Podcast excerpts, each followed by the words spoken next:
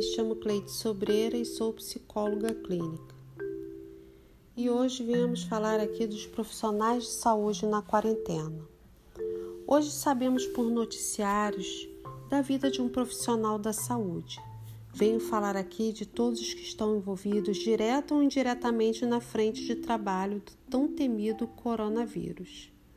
Profissionais esses que estão abalados emocionalmente, muitos com a preocupação de contaminar suas famílias, entes queridos e amigos.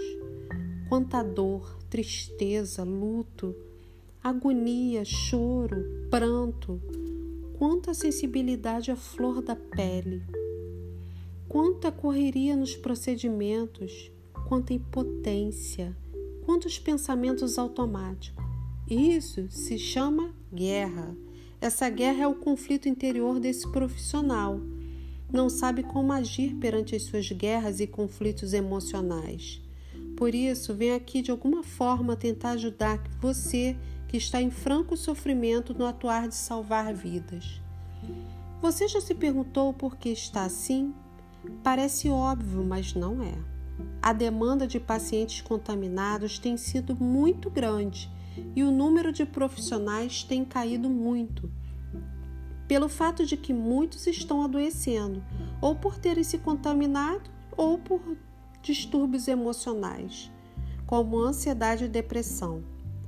A vida tem sido assim, tão corrida, não é verdade? Então, vamos falar um pouquinho sobre relaxamento.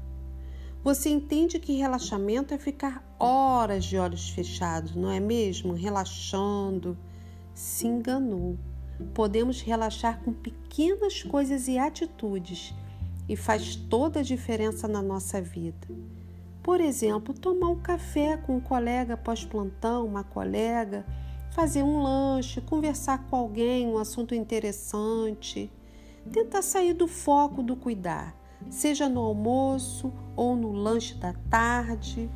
Falar coisas engraçadas, falar sobre a família, ver um filme ao chegar em casa, tomar um bom, um bom banho quentinho, tomar um chá.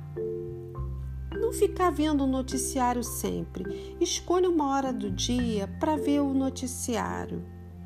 Você pode passar a dormir mal se começar a ver o noticiário à noite. Dormir mal, picotado, não ter uma qualidade de sono. Então, e desenvolver até um transtorno de ansiedade através de uma preocupação excessiva do que está por vir. Escute em outro momento do dia. Exercite o corpo de alguma maneira em casa. O seu corpo precisa produzir e liberar endorfina, e ela tem uma potente ação analgésica e ao ser liberada estimula a sensação do bem-estar conforto e melhor estado de humor e alegria.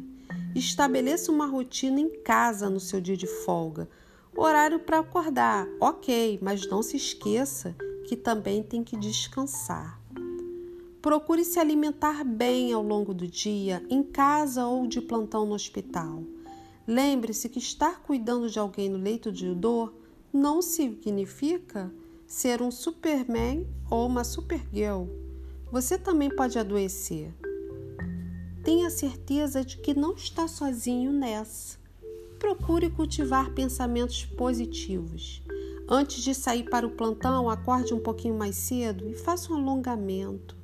Foque na sua respiração e agradeça. Vamos trabalhar a gratidão. Quando nós trabalhamos a gratidão, saímos de todo aquele foco ruim e conseguimos levar um dia melhor. Outra dica importante: ao longo do dia, não se deixe apegar por pensamentos ruins e nem fique ruminando o medo. O medo, ele nos paralisa. Desabafe com seus próprios colegas ou aquele amigo mais chegado. Dor compartilhada é dor diminuída. Não leve com você os problemas de um plantão cansativo para seus familiares. Eles não têm a culpa disso tudo. Lembre-se, o que aconteceu lá, fica por lá. Cuide de você, faça pausas e descanse entre os turnos de trabalho. Se tiver que chorar em algum momento, chore. Não somos feitos para ser somente uma força de trabalho. Somos humanos com coração e com sensibilidade.